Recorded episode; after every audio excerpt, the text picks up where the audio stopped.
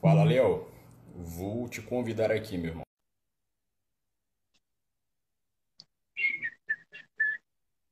Ó, te mandei, só aceitar, irmão. Aí deu ruim, meu. Peraí, peraí, peraí. Vamos ajeitar aqui, ó. A bagaça. Deixa eu pedir pra galera aqui.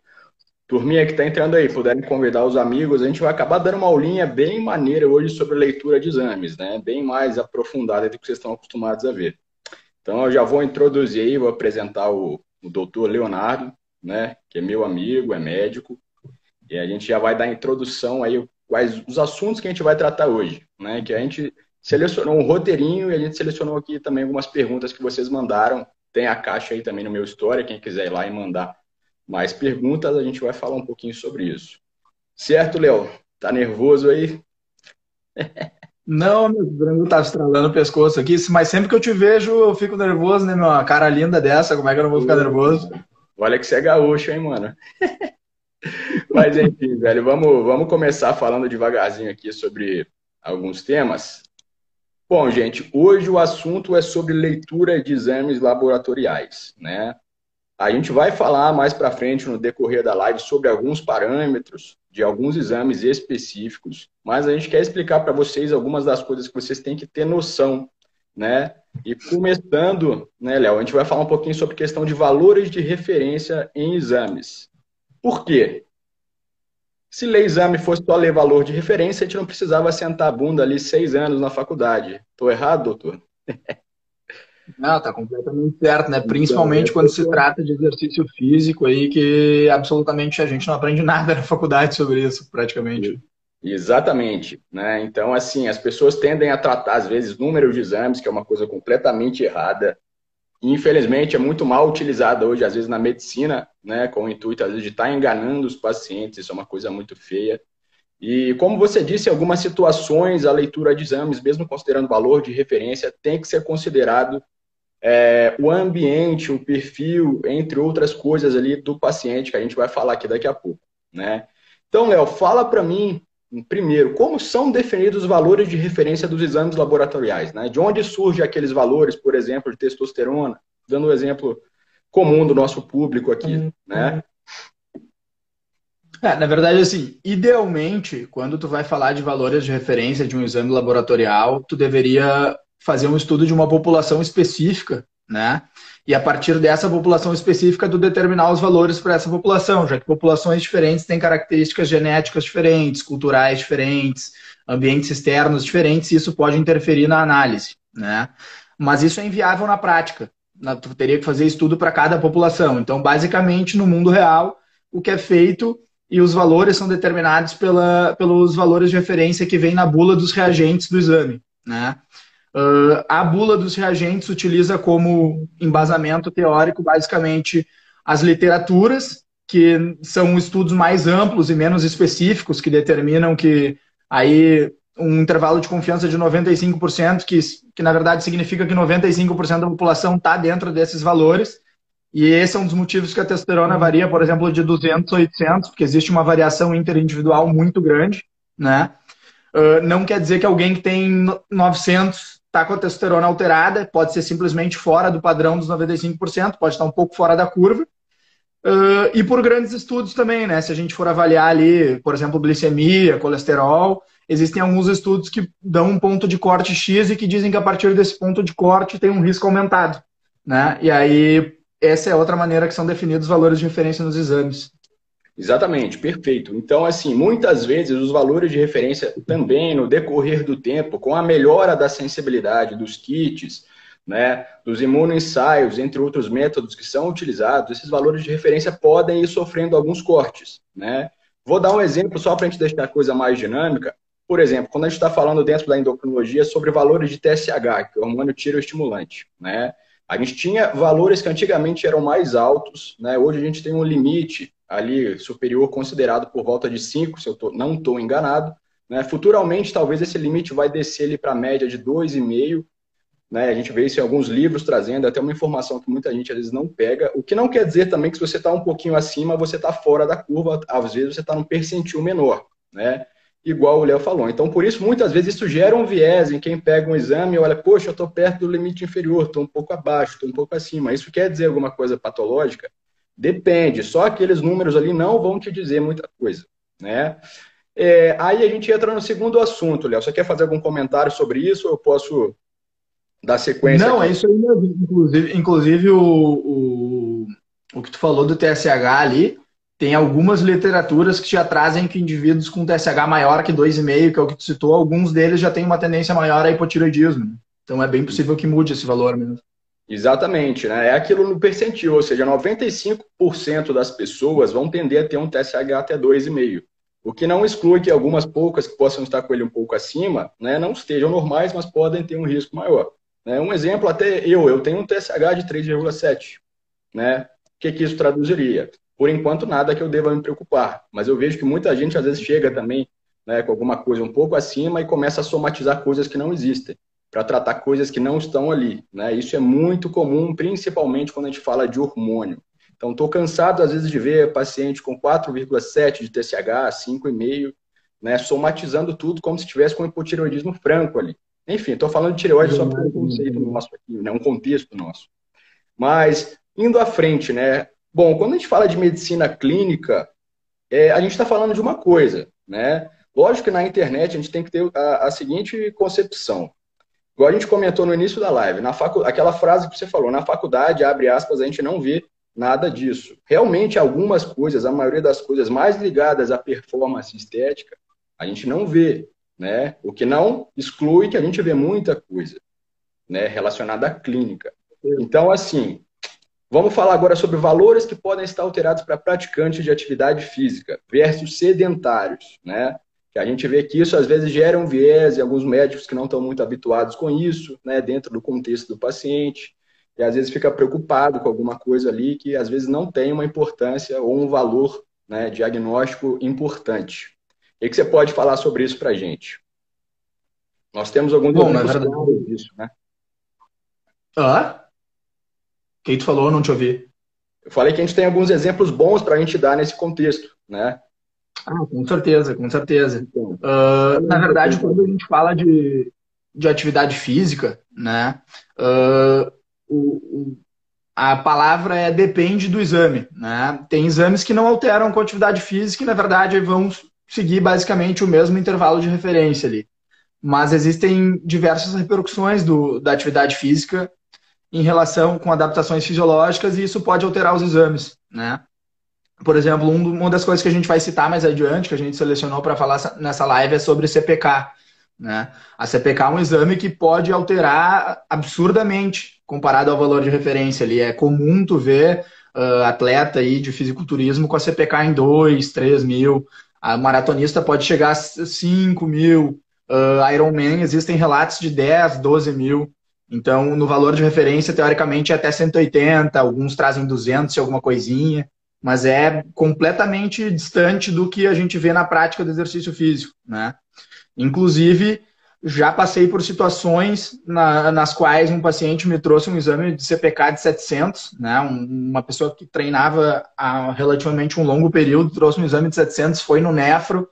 O nefro, muito provavelmente em virtude de, de não, da mesma forma que nós, não, não ter sido abordado isso com, com uma grande, com um grande embasamento na faculdade, a, falou para o cara parar de treinar, ficar três meses sem treinar, porque uma CPK de 700 poderia causar um dano renal para ele. E, na verdade, às vezes esse cara pode já ter feito CPKs muito maiores, né? Uh, o rim dele já ser muito bem adaptado, porque ele é, tem a exposição crônica a CPKs altas em virtude do exercício e ele não absolutamente não tem alteração renal nenhuma em virtude dessa CPK alta, né? TGO é um outro exemplo comum, uh, um indivíduo que treina, tá com a TGO um pouco aumentada, vai no médico, vê sua TGO aumentada, vai no médico, chega no médico, uh, mostra a TGO e o médico diz: ah, não, tá comendo muita proteína e a proteína tá danificando teu fígado. E na verdade é simplesmente dano muscular, né? A TGO não, não é exclusiva do fígado, grande parte, o músculo tem bastante TGO, então pode ser simplesmente dano muscular também. Exatamente. Mas é aí que a gente cai numa situação até importante para a gente discutir um pouco, né? Porque é, a gente tem os dois lados. Tem o pessoal que às vezes é muito quadrado e conservador, e tem aquele pessoal que está dentro do meio do esporte que já também fala, ah, tá alterada porque eu treino, né? Então, não só exames laboratoriais, mas outras coisas também. Inclusive, eu até estava falando na live com o Adam, usei um exemplo de uma coisa mais básica, tipo, o cara que fala que por ter mais músculo ou ter mais peso tem que ter a pressão arterial maior, né? Não, não é assim. Isso é patológico se estiver elevado. Mas vamos voltar aqui para a gente se ater aos exames laboratoriais, né?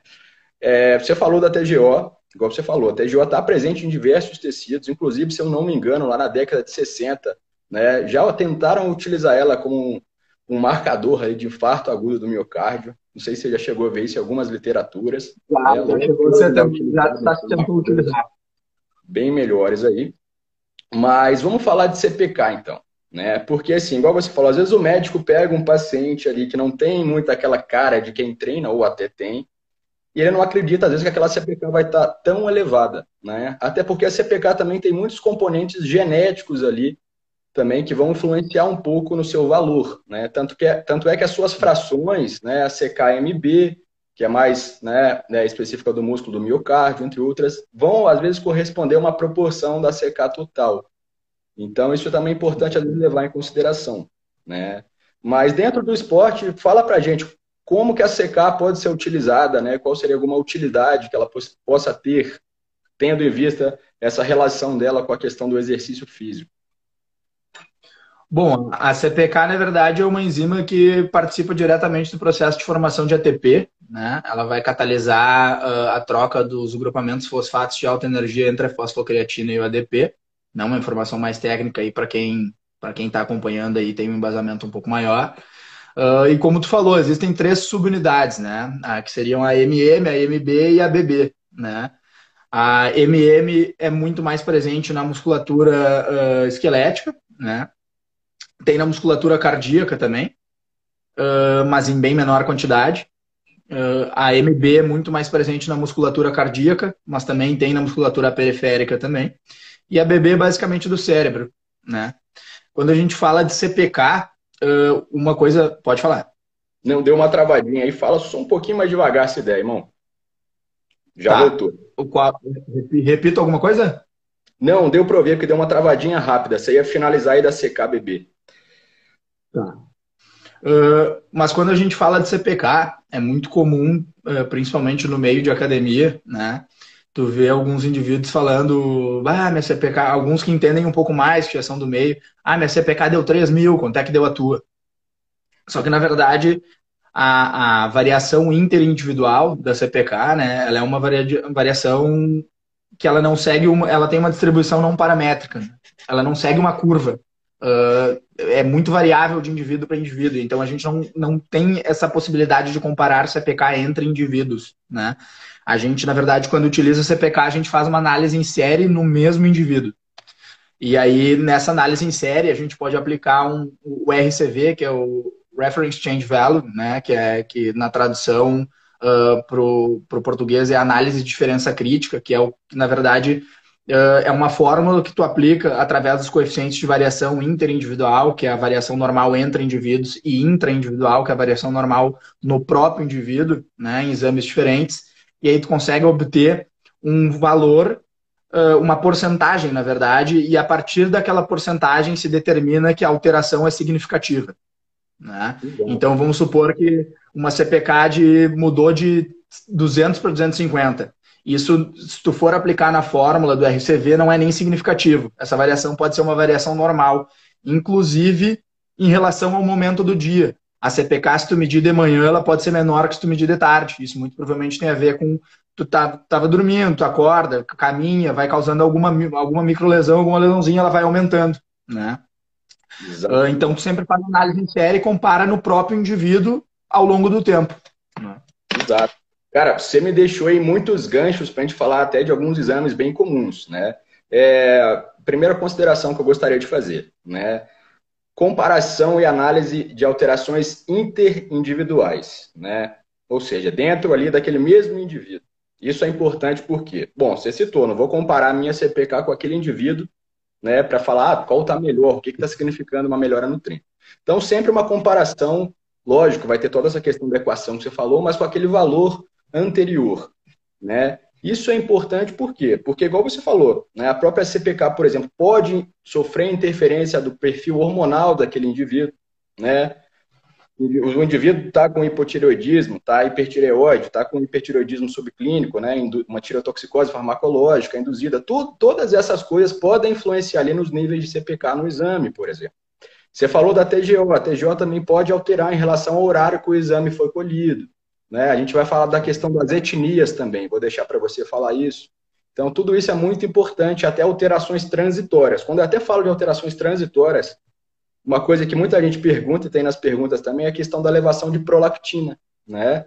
É, quem não é, quem não está dentro do meio da medicina e tem até um conhecimento um pouquinho mais aprofundado dentro da endocrinologia, às vezes vê níveis, por exemplo, a referência superior de prolactina é 18 ou 20, dependendo do laboratório. O cara fez o exame, está com 21 de prolactina e acha que ele está sofrendo milhões de sintomas por causa daquilo, né? não entendem que esses exames, alguns exames, principalmente com hormônios peptídicos que são mais sensíveis, podem alterar em decorrência de estresse físico, psicológico, né? E mesmo que seja acima do valor de referência, é importante sempre ter a noção da dimensão de quanto isso extrapola um valor de referência, né? Porque algumas coisas, sei lá, vamos falar aqui, deixa eu pensar, eletrólitos, né? Às vezes, uma pequena alteração de eletrólito um pouco acima do valor de referência vai ter um desfecho clínico para o paciente muito grande. Né? Quando a gente fala de hormônio, é diferente. O cara com macroprolactinoma pode ter 15 mil de prolactina, com a referência sendo 20, né? Então, assim, tem que ter muito, um pouco dessa pegada clínica que você, então, que já é um cara super experiente, é médico, já está mais habituado, sabe falar para a gente melhor do que ninguém, né? Bom, é, quer fazer mais alguma consideração sobre essa parte? Deixa eu ver como que a gente dá continuidade aqui, irmão. Cara, eu acredito, aproveitando o gancho aí que tu falou, eu acredito que a gente possa fazer uma live sobre só a parte hormonal em algum momento, porque eu vi que tem gente comentando aí querendo a parte hormonal, mas a parte hormonal, só a parte hormonal ia dar mais de uma hora de live, né? Então a gente não tem como fazer, falar sobre tudo em uma, em uma live quando se fala de exame laboratorial. É um, é um mundo de exames e tem um mundo de alterações, né? Uh, então, mas aproveitando o gancho dos hormônios, eu acho. Pode falar, você tá rindo do, do Boete ali? Eu não vou rir, mano. Olha o comentário. Puta que pariu. É, galera, fazendo esse gancho para falar de cara, se a gente fosse falar basicamente de aromatização, níveis em exame em relação à dose utilizada, ligação cruzada, prolactina, isso aí vocês podem ver. No curso presencial deu horas disso, né? Nesse aí online que eu fiz com o Adam, deu também, deu uma hora e pouco né? Só falando dessa parte. E deixa eu fazer meu marketing rapidão, galera. Fica aí o convite para vocês participarem do curso. Né? Inclusive, eu vou te presentear hoje, Léo. Esqueci da gente falar, não falei com, com você sobre isso. Você que é um cara que é um brother, tá sempre dando confiança aí pro nosso trabalho. Então, depois. O cara me chamou de Bruno Pino ali, meu. Não. Exclui ele da live aí, tem como? Não, chamar ninguém de Bruno Pino aqui não, rapaz que na fisiologia de boteco não. Mas enfim, galera, não vamos perder o foco, né? Vamos continuar com o conteúdo aqui. É, bom, a gente está aqui no nosso roteirinho, o próximo tópico seria interferentes da análise, né? Idade, Mas, cara, acho que vale a pena voltar. Oi? Acho que vale a pena voltar ali na, na CPK ainda, que outro ponto interessante da CPK, né? É, aproveitando que a gente falou de hormônio ali, eu acho que outra coisa que é bem comum, que eu vejo ser bem comum aí na, na prática, né? É principalmente em relação a mulheres, né? Porque quando tu falou de hormônio ali, me lembrou que, na verdade, quando a gente uh, solicita CPK em mulheres, a gente não consegue ter exatamente o mesmo parâmetro do homem, normalmente, porque uh, o estrogênio é fator protetor de membrana, né?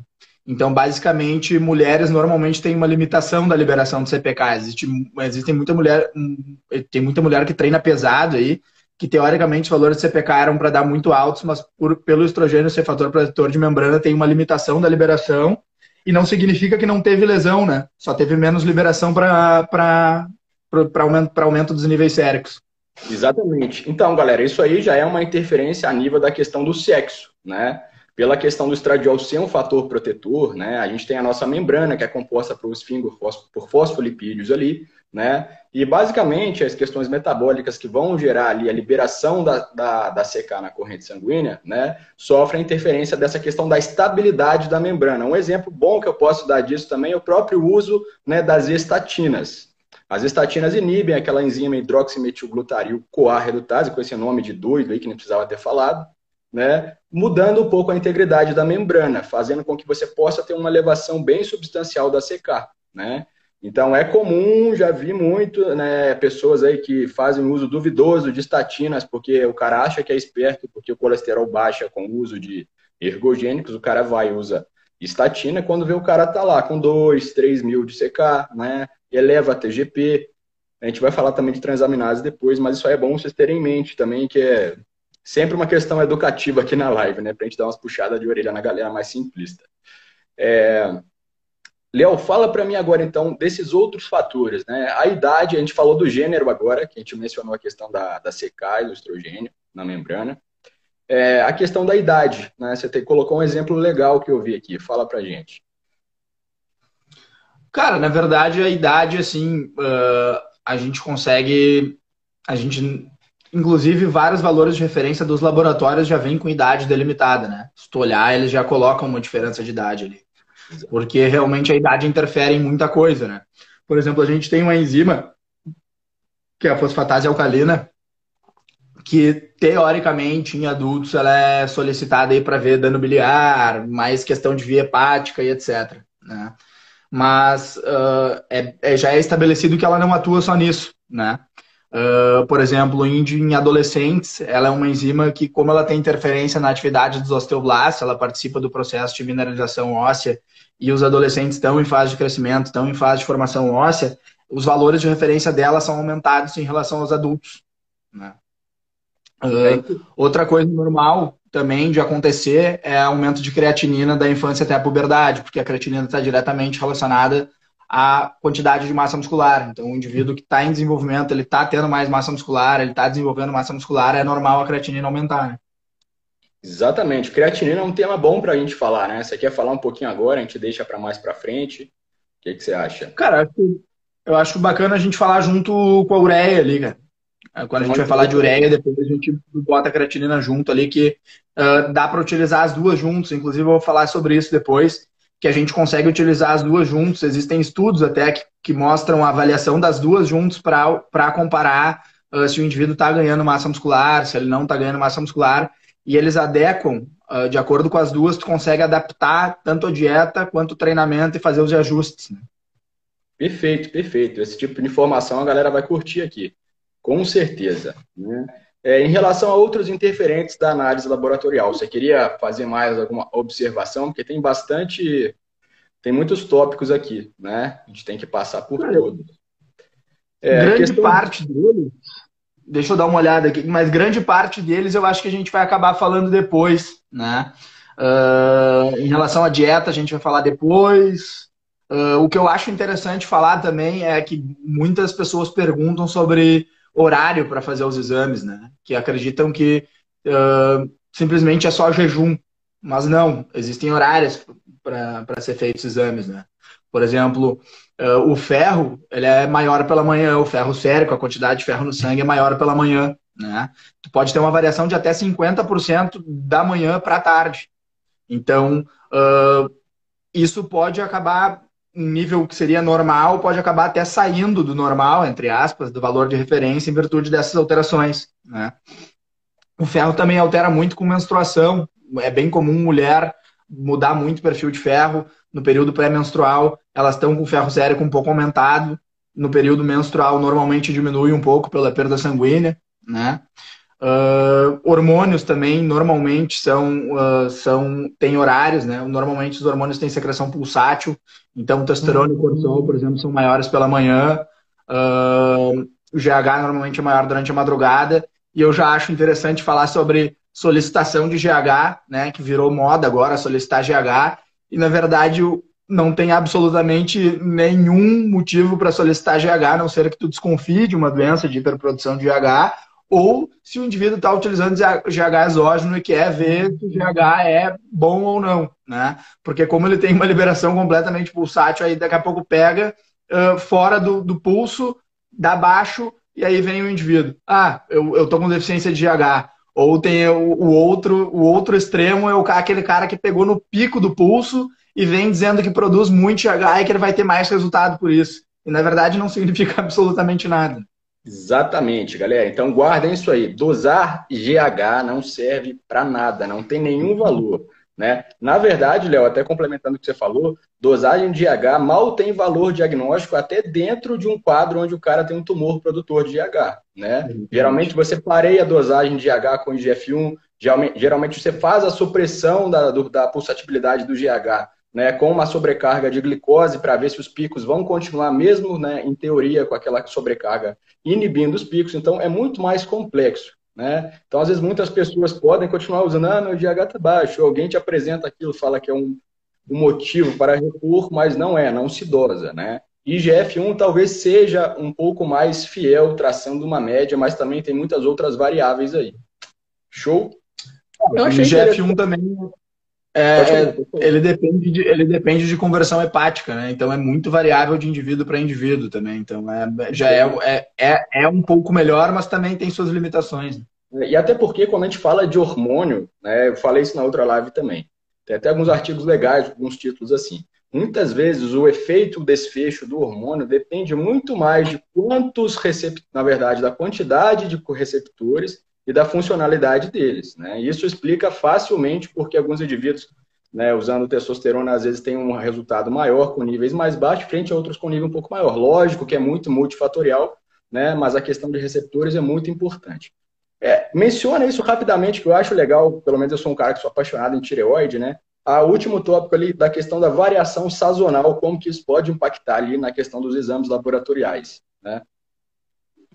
É, isso, isso é bem interessante, na verdade, né? Porque a variação sazonal não, não é só tireoide que ela pode alterar, né? A gente vai falar sobre tireoide, mas, por exemplo, assim, tem alguns estudos que demonstram que até uh, CPK, quando o, exer... quando o paciente, o indivíduo, o atleta faz exercício no frio, ele tende a ter uma liberação de CPK maior do que no calor, né? Então, a, atletas que fazem exercícios extremos no frio normalmente acabam liberando mais CPK.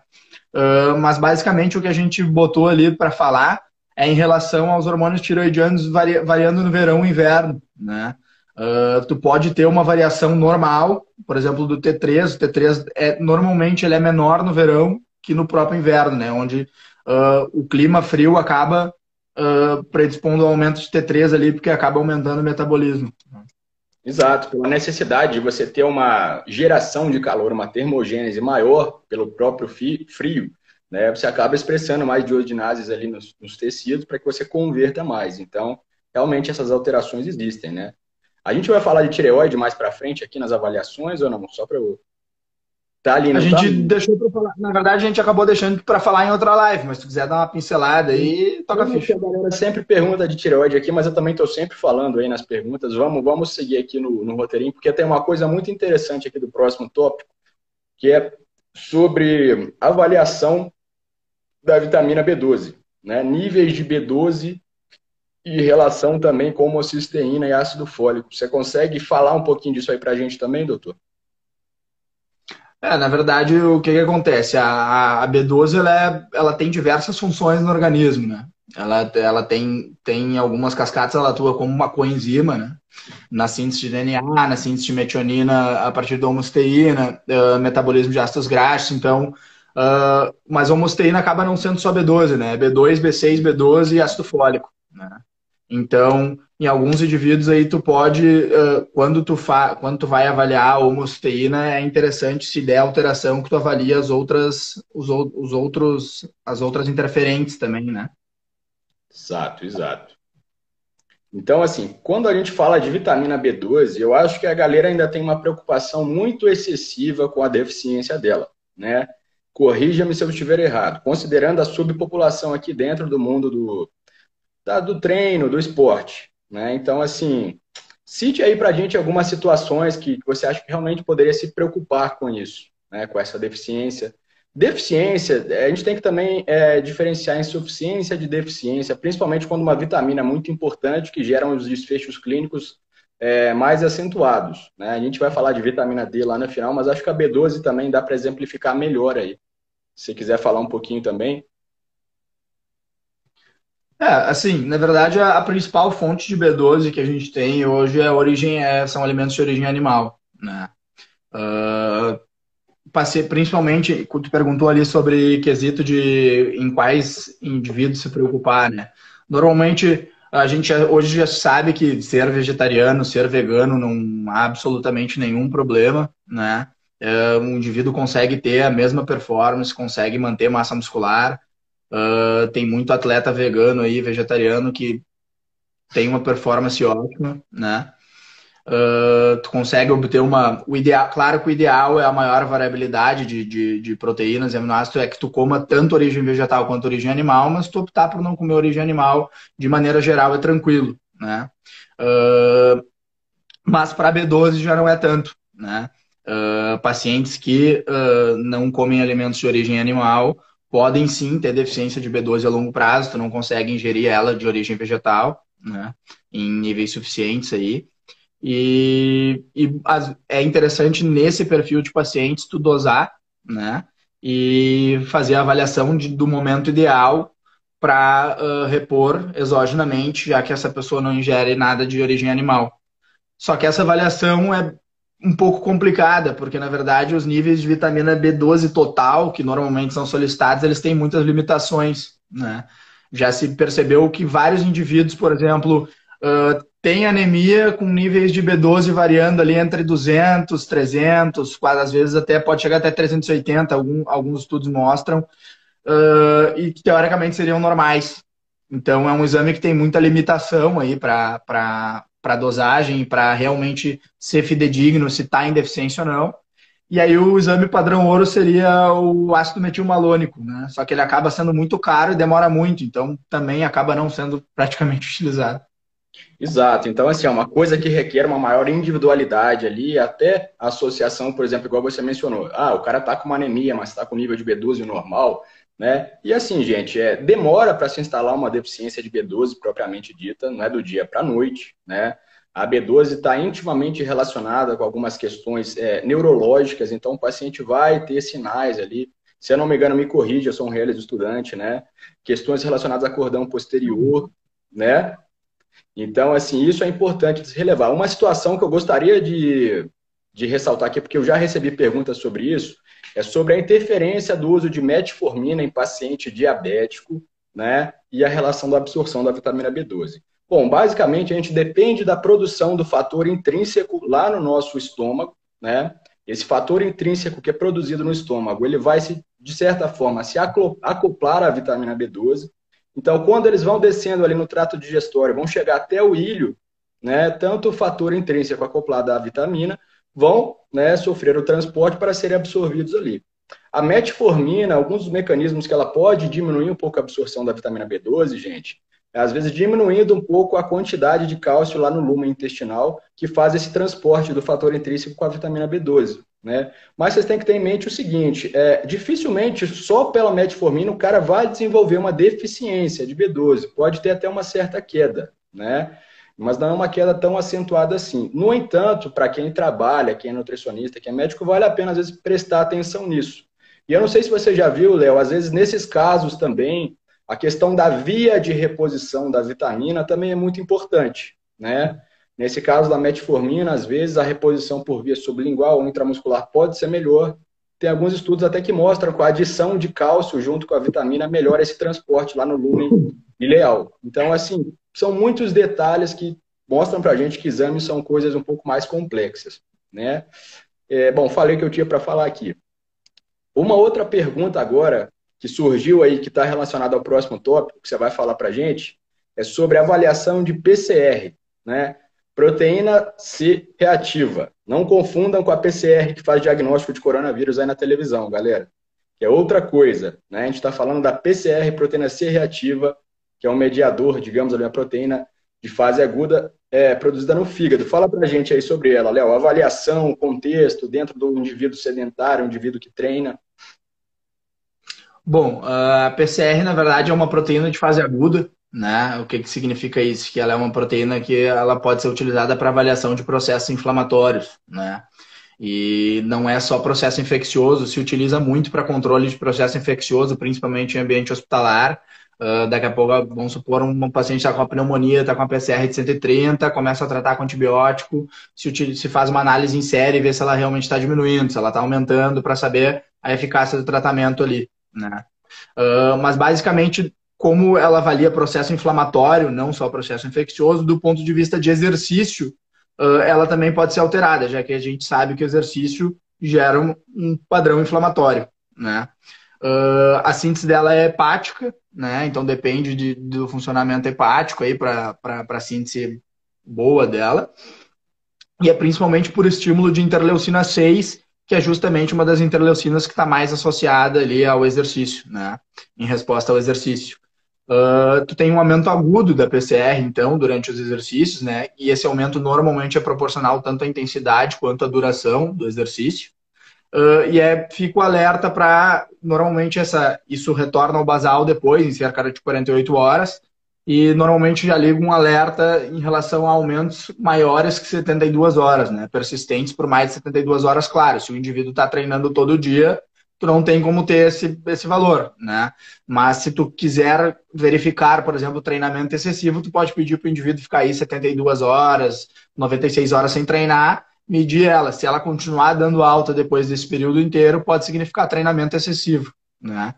Uh, em contrapartida, em contraste, cronicamente, é interessante falar que o exercício diminui a PCR pelo padrão anti-inflamatório.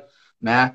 Uh, e acaba não sendo só pelo exercício, porque, por exemplo, ah, uma pessoa com sobrepeso começou a, a fazer exercício, Uh, claro, o exercício já vai, a longo prazo, já vai ter um padrão anti-inflamatório, mas também vai perder peso. Só a perda de peso também já está associada à diminuição da PCR, né? E, inclusive, a gente consegue utilizar a PCR para avaliação de risco cardiovascular. Tem alguma, alguns estudos aí que mostram que o PCR pode estar associado à estratificação de risco cardiovascular. Né?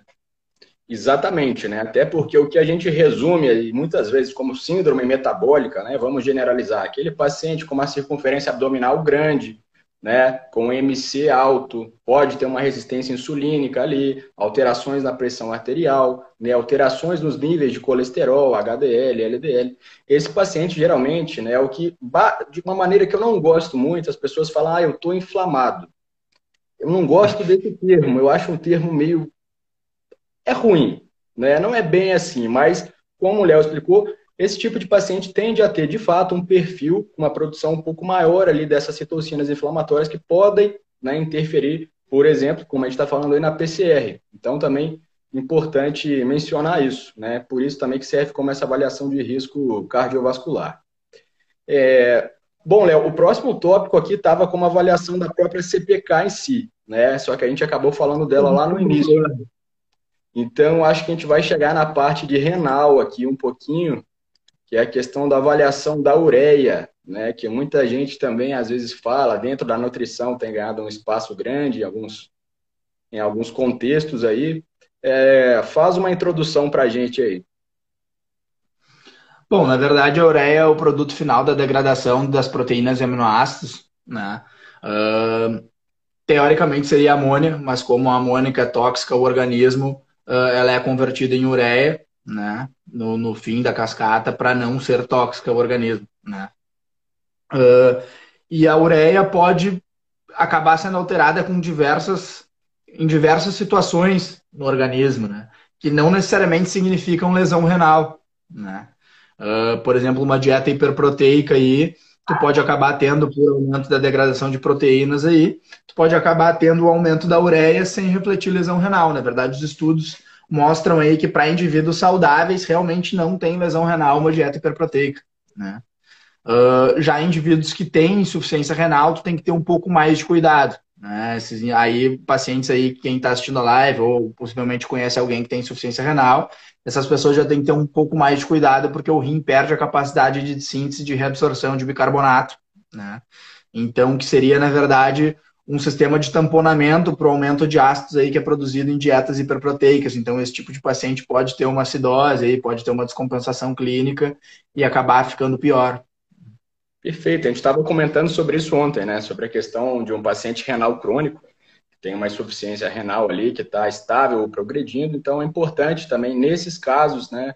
o indivíduo acaba, acaba tendo uma indicação de fato de um consumo proteico reduzido. Se eu não me engano, até 1,2 a 1,5 grama quilo. Depende da situação, mas às vezes é uma, até um pouco menos, né? Eu não lembro quanto que está no guideline da Sociedade de Nefro, mas assim, a gente vê que é uma redução bem expressiva perto do que as pessoas fazem dentro do esporte.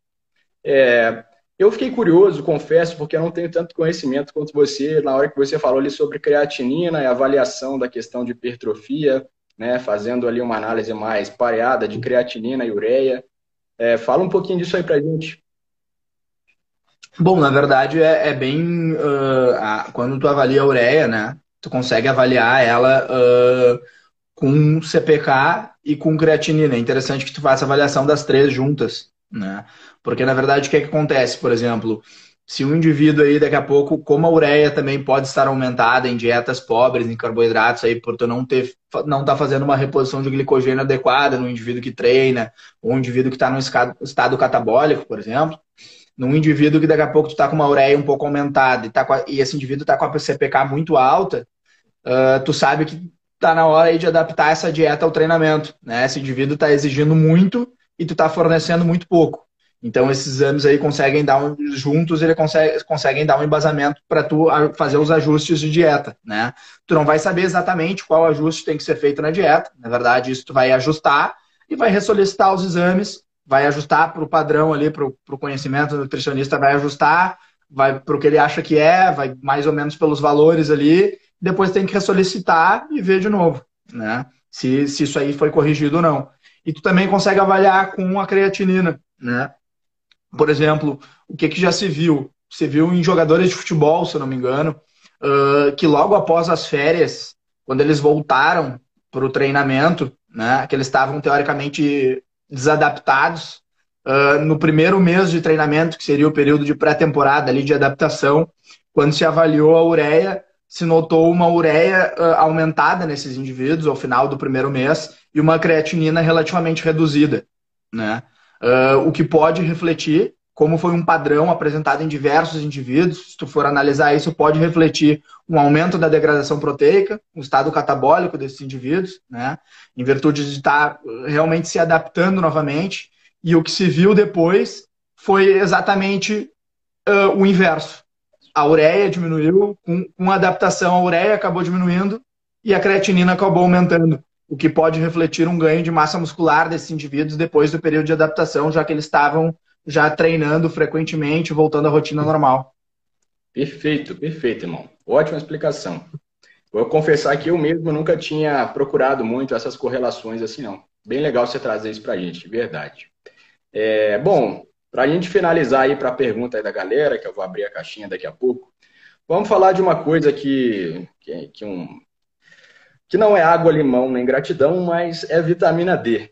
Né? Então, vamos mandar real sobre vitamina D, que é um negócio que é bom, é, mas é muito supervalorizado. Né? Então, vamos falar um pouquinho dela, alguns contextos aqui e ver se sobra um tempinho para a gente falar nas perguntas. Bora lá! Bom, então, vitamina D, quando a gente fala de vitamina D, uma das coisas bem interessantes de serem ditas é que vitamina D é uma vitamina lipossolúvel né? Então, quando tu ingere ela, é interessante que tu faça uma ingestão com gorduras, né?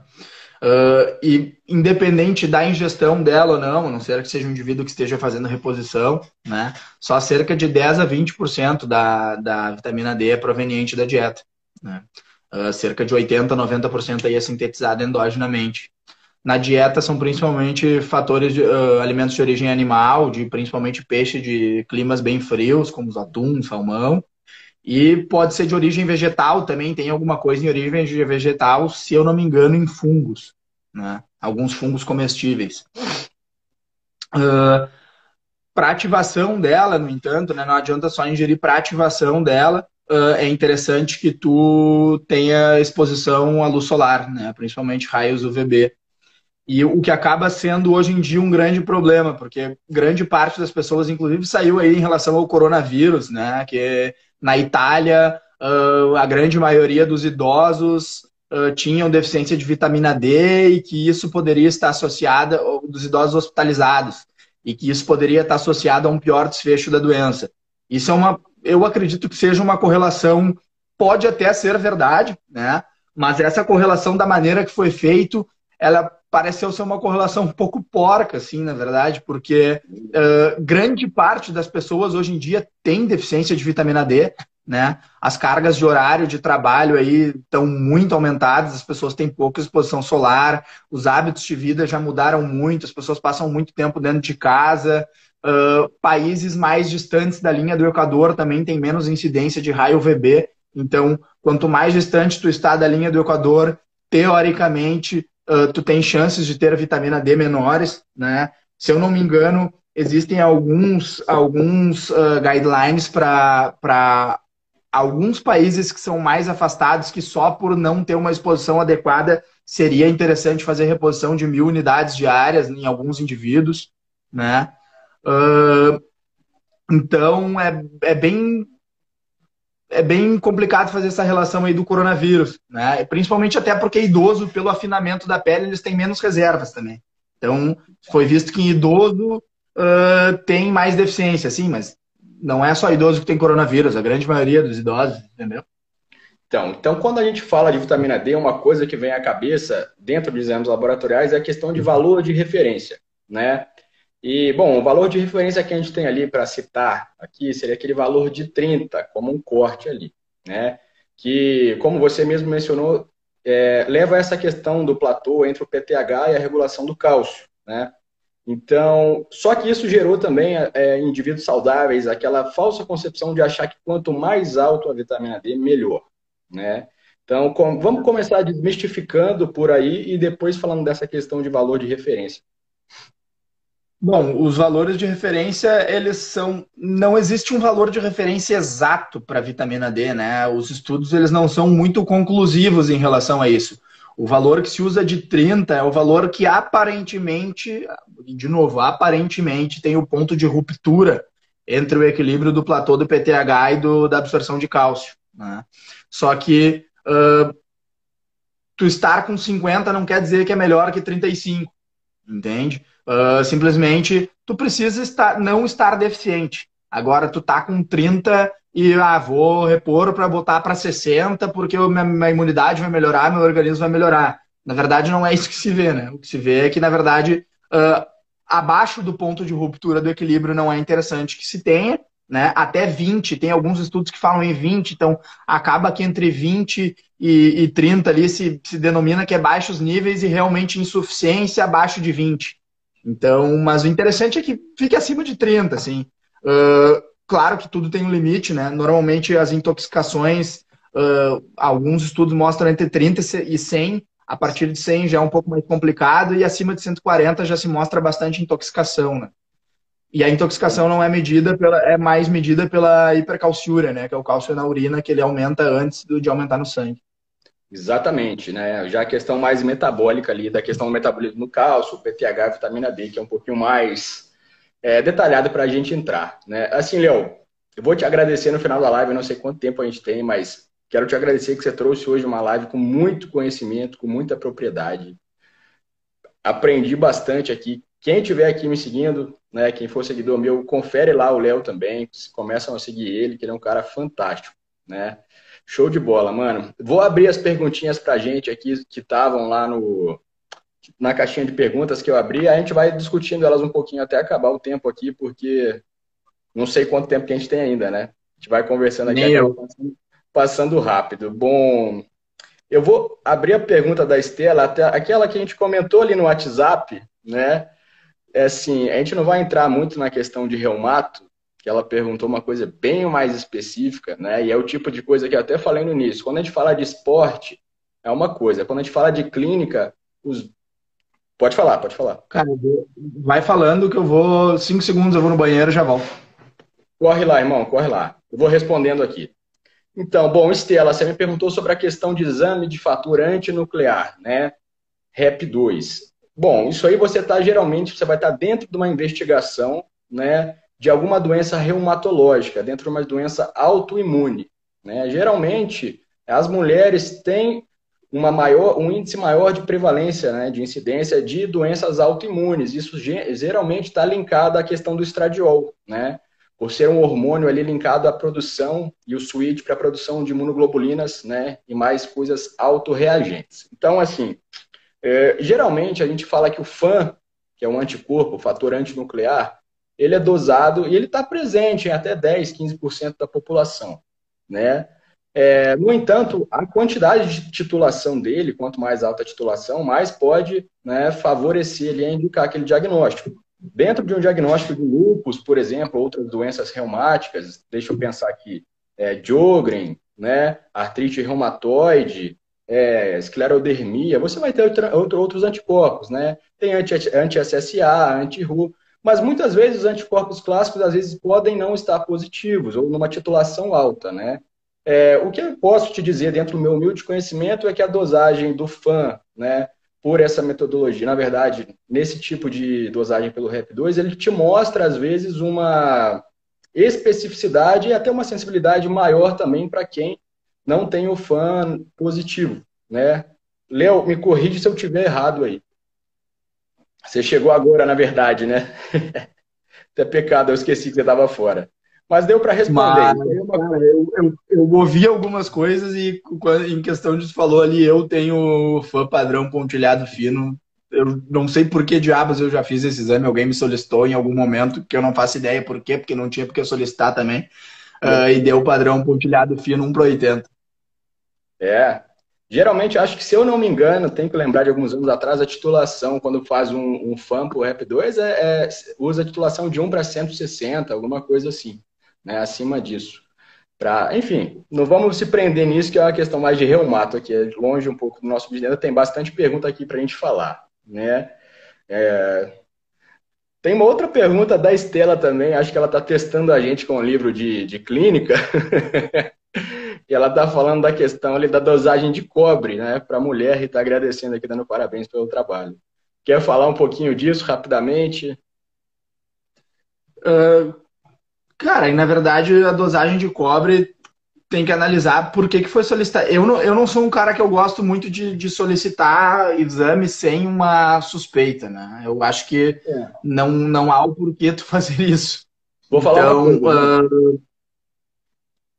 Quanto mais exames o médico pede sem necessidade, mais ele está fudendo com a cabeça de vocês, muitas vezes com dinheiro, se você não tiver plano, e te deixando maluco. Então, às vezes, o médico pede um marcador de algum tipo de câncer que pode vir alterado. Aí você vai ficar louca, você vai ficar maluca. Né? O médico vai pedir dosagem de alguns minerais, que às vezes você não tem nenhuma indicação clínica. Né? Vai dosar cobre, ceruloplasmina, se você não está com uma porra de uma indicação ali para Wilson. Não, não tem porquê. Então, assim, dentro do seu contexto, eu acredito que você não precisa ficar preocupada, né? Vamos para a nossa parte que é mais voltada para a questão aí de tem uma outra pergunta aqui também, e for, só para finalizar, fugindo essa dos assuntos, é sobre a síndrome de, de Gilbert. Né? É, quer falar sobre isso, Léo, muito rapidamente, só para você explicar o que é para o cara? Talvez ele possa ter recebido o diagnóstico. O Luan, que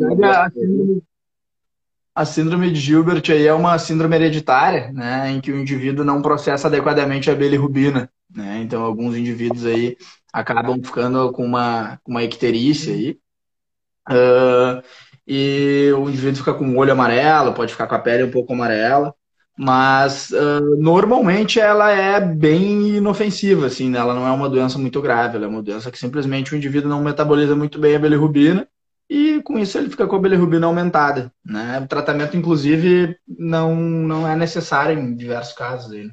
É, na verdade não trata, né? Geralmente você vai ter Gilbert, Krigler, Krigler Najjar e tem a de Dublin, né? São doenças aí da questão do metabolismo das bilirrubinas, né? Que acho que não compensa a gente entrar também em questão de bilirrubina aqui, não. Vamos para a parte dos exames hormonais aqui, né?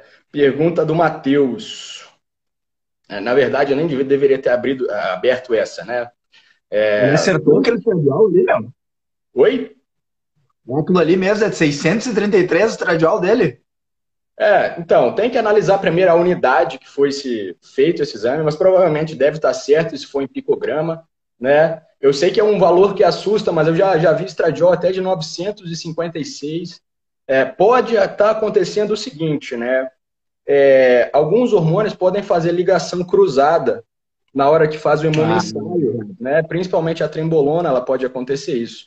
E quando a gente fala de estradiol, geralmente ele é dosado em picograma, então você tem que fazer a questão da alteração de escala aí. Né? Então, provavelmente, você pode estar com alguma questão de ligação cruzada, mas uma coisa que me, me chama atenção aí, que me que faz pensar nisso é o seguinte, olha só, um estradiol elevado pode ser tanto, né, primeiro, pelo uso de uma 19, um uso de alguma droga que aromatize, certo? Junto com uma 19-nor que possa estar dando a ligação cruzada, Porém, a base que está aromatizando provavelmente pode estar com o estradiol realmente um pouco mais alto, né? Desses 633, grande parte realmente pode ser o estradiol. E o estradiol, ele aumenta a prolactina também. Ele pode aumentar. Lá na hipófise Sim. anterior, ele faz um estímulo para a transcrição do gene de prolactina, né? É, agora, não podemos e não vamos falar sobre tratamentos e doses aqui, porque, enfim, né? Automedicação não se faz, não é simples assim. É, deixa eu Lembrando ver uma outra coisa. Outra coisa que eu acho interessante falar em relação a, a, a, aquela prolactina ali é que grande parte das pessoas acredita aí que uma prolactina de 38, 35, 30 vai gerar sintomas, né? E essa crença vem em grande parte aí de que, na verdade, indivíduos naturais, diríamos assim, que não utilizam hormônio com prolactina alta, tem realmente uma perda de libido, uma menor disposição, mas isso em grande parte é em diminuição dos próprios hormônios endógenos. Né? Então, um indivíduo que está utilizando esteroide, que está com uma prolactina de 38, não necessariamente ele precisa utilizar medicação para reduzir sua prolactina, né? É bem pouco provável que ela esteja causando sintomas, inclusive, não é um valor tão expressivo assim. Exato, isso é um viés que na hora que a gente estuda em um livro de fisiologia, por exemplo, a gente pode tender a pensar nisso, né? Porque a gente vê lá que num quadrinho sintomas, baixa libido, né? mas esquece que é pela inibição do GNRH, que causa o quê? Um hipogonadismo, uma deficiência, mas o cara já está repondo, né? Tanto é que em algumas hiperprolactinemias de mulheres que já estão pós-menopausa, não se preconiza, às vezes, nem fazer o tratamento, né? Importante relevar isso. É, acho que a gente não tem muito tempo mais, mano. Vamos só finalizar com essa pergunta aqui. E alguém te perguntou aí sobre a questão de triglicerídeos elevados acima de 900. Vamos falar dos triglicerídeos primeiro e a gente finaliza essa com a questão dos exames alterados fisiculturistas naturais, né? Fala aí pra gente. Responde a primeira que eu falo um pouquinho da segunda. Então, acima de 900 é um valor bem alto, né? Acima de 500 já se preconiza, inclusive, que se utilize fibrato, né? Porque acima de 500 eh, tem vários, tem mais de um estudo aí relacionando o triglicerídeo acima de 500 uh, com uh, aumento de risco de pancreatite, aumento de risco de infarto. Então, é interessante que já se entre com medicação nesses valores, né? Claro, tu pode tentar mudanças de estilo de vida aí nesses indivíduos, uh, reduzir carboidrato na dieta, fazer uma dieta mais reduzida em carboidrato, exercício físico, uh, reeducação de hábitos gerais, não ingerir álcool. Mas uh, nesses valores de 900 é, é bem interessante que já se entre com medicação, né? Não, não, não são valores que são provenientes necessariamente, possivelmente não são provenientes, aí claro que podem ser provenientes de hábitos de vida ruins, né? E em alguns indivíduos são, mas daí tu tem que avaliar o indivíduo como um todo, né? Pode ser uma hipertrigliceridemia familiar também, então tu tem que, tem que avaliar o indivíduo como um todo. Se é um indivíduo, daqui a pouco um indivíduo que tem hábitos de vida saudável, que está com saudáveis, que tá, faz exercício físico e que está com triglicerídeo de 900, esse indivíduo merece tratamento, né? Não tem, não tem nem muito o que discutir. Agora, se tem uma reeducação de hábitos, tu pode tentar antes, mas se preconiza que acima de nesses valores aí já se entre com medicação junto. É, 900 é um valor muito alto, né? A gente veio circulando os mil, o risco de pancreatite é substancialmente elevado. Então, é, tudo que o Léo falou assim embaixo, mais que certo, mas é, o seu médico tem que estar bem próximo aí, atento a isso e preconizar primeiro fibrato junto com a mudança de estilo de vida e verificar melhor qual é a etiologia, qual é a causa disso, né? É importante. É, bom, Léo, vamos falar então da última pergunta. Eu tirei ela aqui da tela porque está é, sumindo a sua cara. Quando eu coloco, ela tampa a sua cara ali. Que seria o seguinte: Inclusive, é curioso, Oi? É curioso que os exames de sangue de indivíduos com triglicerídeos altos, o sangue fica uma fração do sangue amarela, né? De tanta gordura que tem, fica amarela uma fração de sangue. É, é comum se ver isso. Na foto que eu coloquei no feed, né, sobre a, a chamada para nossa live, tem um tubinho de sangue lá que vocês podem ver que a pontinha dele está com um aumento bem relativo dessa questão dos triglicerídeos. Né? Mas, bom, gente, a última pergunta para a gente finalizar aqui é o seguinte: na verdade, vai acabar em três segundos, mano.